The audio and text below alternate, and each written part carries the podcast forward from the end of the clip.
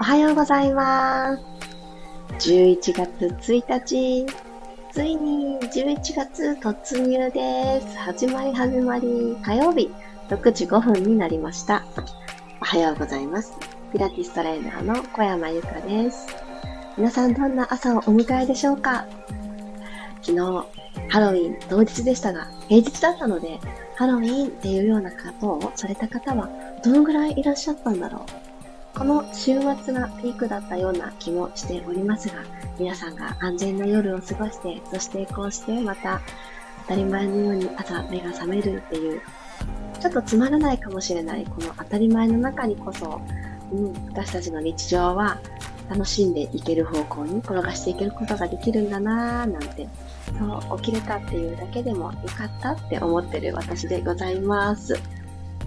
で、昨日私は新しく、あの郵便局で出す荷物の種類、出せる荷物の種類が一つ増えて、ああ、こんな発想の仕方があったの？っていうプチ情報とかも得たりして、なんだかね、嬉しい一日を送っておりました。クリックポストって知ってますか？私、受け取ったことは何度もあったんですけど、出したことなくて、というか、個人で出せるなんて全然知らなくてですね、昨日たまたまそれを出す機会があって、というか、そうそう、あの、オンラインショップを、あの、開かせてもらってるんですけど、そちらのね、商品たちが売れてくれたので 発送という流れを楽しんでいたんですけど、で、あ、そういう方法がありますよ、なんて言われて、で、プリンターを持っていなくてもできるのかとかって言いながらね、なんかいろいろ教えていただいたりなんかして、無事に、はい、あのー、皆様のもとへ商品たちが飛び立っていったっていうちょっと嬉しい体験をした日でした。やっぱりね、あの、知らないことを教わるのって楽しいですよね。そんなところを楽しんでおりました。改めまして、おはようございます。あ、ゆずさん、ともっちさん、ゆうこさん、まりさん、ゆうすけさん、おはようございます。ゆりこさん、おはようございます。新スキル獲得、おはようあり、おめでとうございます。いや、本当に本当に、なんか知らないことっていっぱいあるなって毎日思います。いろんな方面から新しいスキルをね、ぜひね、みんなで獲得して、一つ一つ体も心も物知りになって、ね、魅力を増し増しにしていきましょう。では、ちょっと肌寒いなという方は温かいものを口に含んでから行きたいと思います。楽なあぐらの姿勢になってください。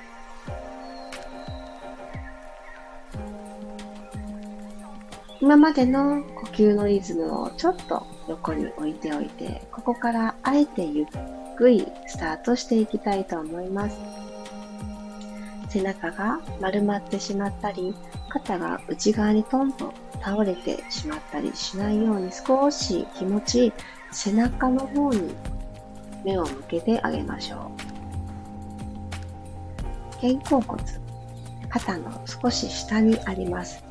三角っぽい形をした骨なので、この一番下にあたる三角の頂点をご自身の骨盤、後ろ側ですね。腰の下あたりにあるこの骨盤の後ろ側のところに向かって、ぐっとコンセント差しに行くようなイメージ。肩甲骨っていうコンセントがあったとして、この骨盤の後ろ側にコンセントを差し込むところがあるっていうふうに考えてみましょうか。ここにカシャってこう差し込みに行くようにすると、猫背風だったものだったり、肩が前に倒れていたりっていうところが一気に反対側、みるみるにその癖が溶けていく感じがあると思います。腰が反れてしまわないように、おへそは溝落ちの方に向かって、本当に1ミリ、2ミリの世界でいいです。スッと引き上げる意識を持ってみます。これだけでも骨盤が起きてくれて、立ったなーっていう感じがあるんじゃないでしょうか。ここからさらにプラスしていきますね。手を万歳上に持ち上げます。縦に縦に伸びる意識を持って、さらに肋骨と骨盤の距離を遠ざけてあげます。ふーっと吐きながら手をお膝のあたりにトンと下ろしてきてください。手のひら天井向き作っていただいたら、ここから鼻から息を吸っていきます。どうぞ。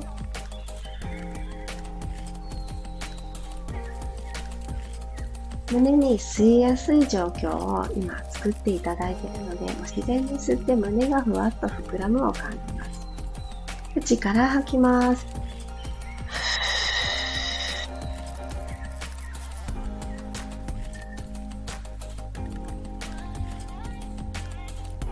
もう一度口から、ごめんなさい、鼻から吸って、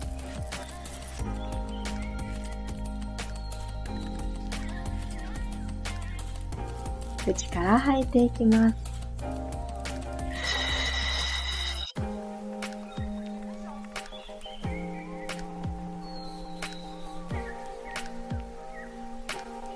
この丁寧な呼吸のリズムは全部自分のためにと思いましょう。新しいものを取り込むイメージでもう一度鼻から。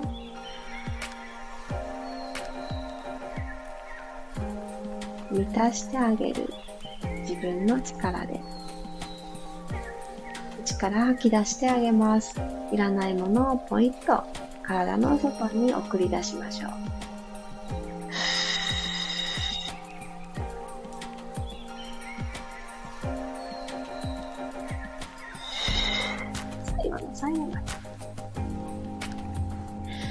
そうしたら、右の親指を使って、左の脇の下に下から右の親指をぐさっと差し込みます。残り4つの指たちは、後ろ側にくるっと回ってあげて、このはみ肉ゾーンをカシッとね、掴むようにしてみてください。左の肘軽く曲げていただいたら、そのまま後ろに引いて、前に戻って、後ろに引いて、前に戻って、上半身のリンパの出口刺激してあげます。もう一度。4回ほどできましたかね。そしたら今度は親指を刺していたところに4本の指を刺します。親指は肩の内側のところ、肩の骨の内側のところにポンって、このちょうど縦ラインに親指を置きやすい場所があると思います。骨の際で OK。少し下から上に押し上げる感じにしてあげると、ぐぐっと、あ、ここスペース欲しいって思うとこが見つかると思います。そこ差し込んでいただいたら、また肘後ろ引いて、前に戻ってくる。今度肘ちょっとさっきよりも高めに上げてあげると、この親指が置いていただいた親指のとこぐっと入ってくると思います。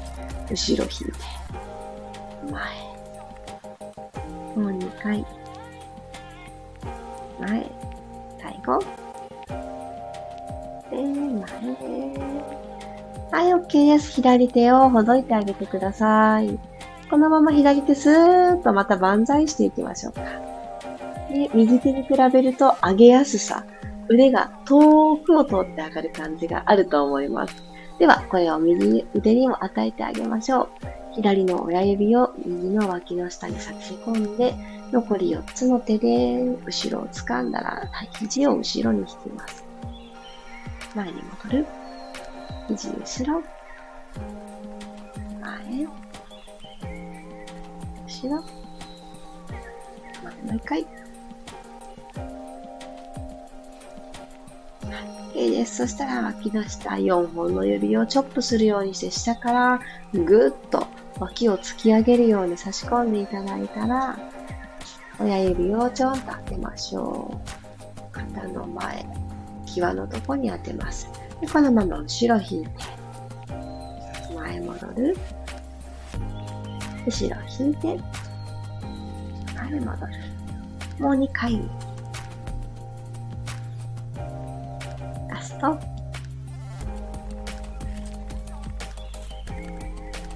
はい、OK です。そしたらですね、ぐるーっと首を回していきます。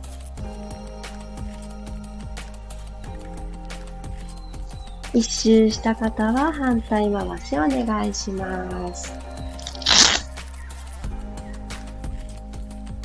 今ですね、眠るときにつけてたアイウォーマーが首元にあって非常に暖かかったんですけど、あ、これ絶対マスクと当たって、あ、マスクじゃない、マイクとカサカサ当たってるなと思ってベリッと剥がした音が 入りました。はい、OK です。そしたら足裏もちょっと踏んでいきましょう。右のかかとで左の足裏、特に土踏まずのところにカポッと右のかかとのカーブを当ててあげてください。このカーブ、ぜひ使って、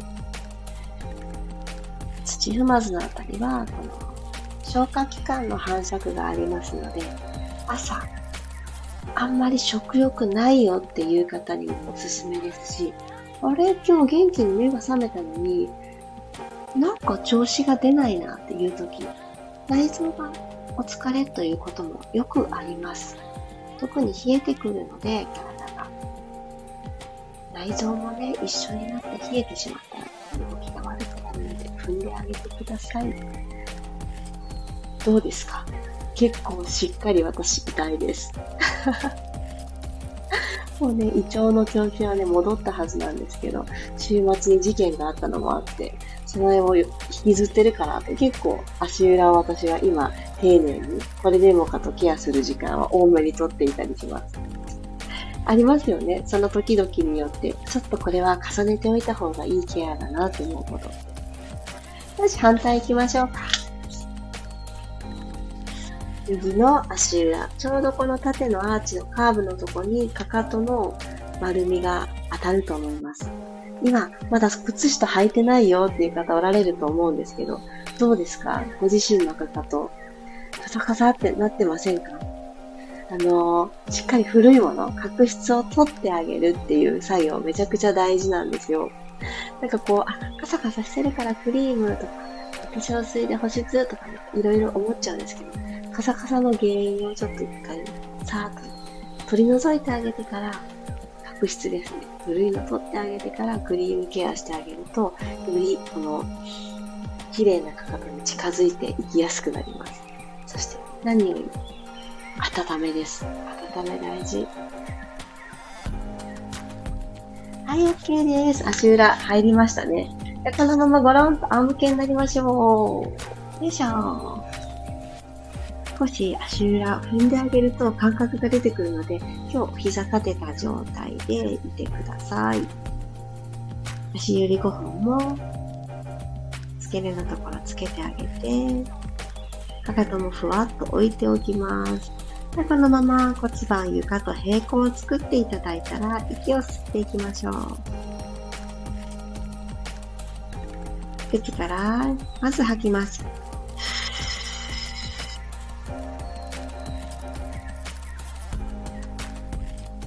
次、息また吸っていただいて、吐きながら骨盤を後ろに傾けて、腰部の隙間をまず埋めてあげてください。今日私、この足裏踏みがあったおかげで、めちゃくちゃわかりやすい。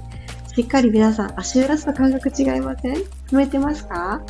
では、ここからぐっと持ち上げていきますよ。お尻を一つにまとめるようにして、ヒップリフト。ゆっくりゆっくり背骨を下から一個ずつマットから剥がしていってください。指先はかかとの方に向かって伸ばしてあげると、最初に意識した肩甲骨が骨盤の方に向かってカシャってコンセント差し込みに行くの感覚が、あ、これかもってね、わかりやすくなります。よし、吸い直して、吐きながら、胸の方から一つずつマットつけていきます。首のあたりがこうね、伸びてきたりとかもしますので、あ首も縮まってたんだなーってね、感覚、取り戻してあげてください。耳たぶと肩の距離遠ざけておきます。もう一度行きましょうか。ふーっと吐きながら、滑らかに骨盤を後ろに傾けます。C カーブ作っていただいてから、お尻を一つにまとめる意識持ったまま、わーっと持ち上がってきます。ここでちょっとキープしましょう。肩とお膝で端をかけてあげる。はい。息吸い直して、口から吐きます。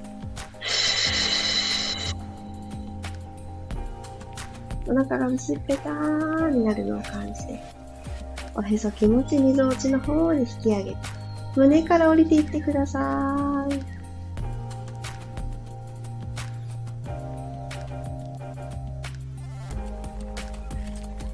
骨盤が床と平行まで帰ってきた方から左足を天井にスーッと一直線伸ばしましょう。右足はそのままマットスレスレのところで伸ばしてあげます。最後、シザースの動きで股関節周りからぐっと動いていきます。縦の動きだけなので、足がこの自分の体のあのラインの中から外に割れてしまわないように、一つ体の真ん中に線を引いてみましょう。ここに線を引ける。この線の上を右足と左足が交差するイメージでいきます。入れ替え、ふーんと吐きながら。吸って、吐きながら、ふーん、入れ替える。スレスレのところに落としてくださいね。ふーん、入れ替えて。足がどの位置にあっても上半身はぶれません。入れ替え。吸って吐いてチェンジ。吐きながらチェンジです。ふー。ながら動く。ふー。できるだけ最初に描いたつま先の子を超えていってください。コンパスで円をちょっとずつちょっとずつ大きい円を描くようなイメージで、ゆっくり入れ替え、ゆっくり入れ替え、この間骨盤は床と平行でいてくださいね。チェンジ。2回。お腹少し薄くして、数字一つ遠ざけて、はい、ご自身で2回できた方は、ゆっくりお膝を抱えていきましょう。それぞれのお膝、それぞれの肩の方に向かって、足は開いた状態。大丈夫です。朝の始まりに、そして11月の始まりに、自分の体とどうかなと向き合う時間を持てたことに感謝。そして、よし、動いてみようと思ってくださったことに感謝。はい。このまま少し呼吸整える方はこのままいてください。起き上がる方はどちらか横向きになっていただいて。手を使いながらで OK です。頭が最後になるように起き上がっていきましょう。今日そんなに、そんなに激しい動きをしたわけではないですけれども、これだんだん、あの、知らぬ間にできること増えているなんてことありませんか？あの、始めたばかりの頃、2月だったんですけどね、その頃、やってみたことと、今、例えば今日やらせてもらったことって全然内容違うなって思うことが時々あって、あもっともっともっと優しい動きをやっていたなって思います。でも今の私は今日の流れのようなちょっと体を緩めてあげることももちろんしながら、最後はちょっとお腹とつなぐ動きに持っていきたいっていう風に、私自身が、なんかね、それがデフォルトというか、そんな気分になっちゃってるんでしょうね。なので、ピラティスの要素もちょっと強めの日も多々ありますが、でもよく考えてみたら、まだ6時なんですよね、6時台。だから、ちょっと朝からね、スイッチオンすぎる日もあるなって時々思います。そんなね、強度がバラバラの時間にはなっていますが、皆様の中で、あ、これは良かったなって思うところとかを取り入れていただく時間になっていたら嬉しいです。あ、まきこさんはありがとうございます。ゆうこさんもおはようございます。11月秋ですね。ねえほんとそうですよね。さっちゃんもおはようございます。だんだんね、ここから、あのー、朝だけじゃなく寒くなってくるじゃないですか。寝るときの、あのー、整え、寝るときにこんな風にして、明日の朝を迎えたいなっていう、なんかこう、一手間が眠りの質も高めてくれるなっていうのはすごく思います。やっぱり暖かくして寝てあげるっていうのは体調管理にもなるし、あとは、どうしてもお布団から出てるお顔のところが、あの、あんまりにもね、寒すぎて冷えてしまうと。温めすぎるのも良くないんですけど、あの、寒すぎて寒すぎて、なんかこう、そこ、顔の部分から風邪ひいちゃうみたいな、そんな感じも、あの、なきにしもあらずですので、ぜひぜひ、暖かくして、お布団はかぶった状態で寝てみてください。そして何より今晩、ゆったりした気持ちで、もう眠いから寝落ちではなくって、ゆったりした気持ちでお布団に入るっていう流れを作ってみてください。寝てる時のね、続きで朝がここやってきてくれるので、うん。なんかそんな流れを組んであげるのも一ついいのかななんて感じました。佐藤さん、ハッピーモーニング、おはようございます。11月スタートしました。2022年、あと2ヶ月ですね。本当ですね。本当本当、あのー、あっという間に時が経ってしまいそうなのですが、私、10あの月が終わる時に振り返ったりしているんですね。で、10月が本当に、あのー活動的な10月だったんです、私。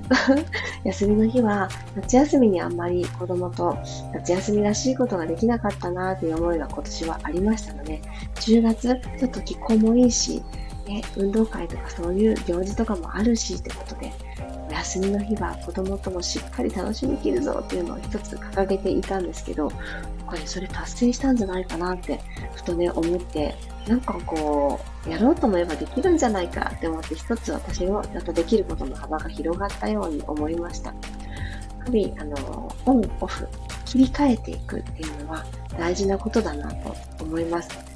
私たちってやろうと思えば多分、睡眠時間を削ったりとかしちゃえば、それだけでもね、活動ができると思うんです。けど長い目で見ると、ここからここまででこれをする。限られた私の時間を区切って使ってあげる。その区切りは、オンとオフの区切りって、すごく未来の私のこの過ごし方を助けてくれるものだと感じました。なので、ぜひ、なんとなくダラダラ過ごしてしまったりとか、なんとなくずっと何かをしてしまい続けてる。で、もう体力の限界でパタッと寝て、また朝が来るとかいう風なリズムになってる方はですね、ちょっとちょっとやっていることの量を減らしてあげる。うん、これはとってもいいと思います。あと、なんだかダラダラ続いてしまう方は、もう区切るっていうのを決めて、もう何時になったらこれをするとかって、時間で区切ってあげる。ここからは少し集中する。ここからはのんびりだらっとする時間っていう風な区切りをテーマに今月は私も過ごしてみたいと思います。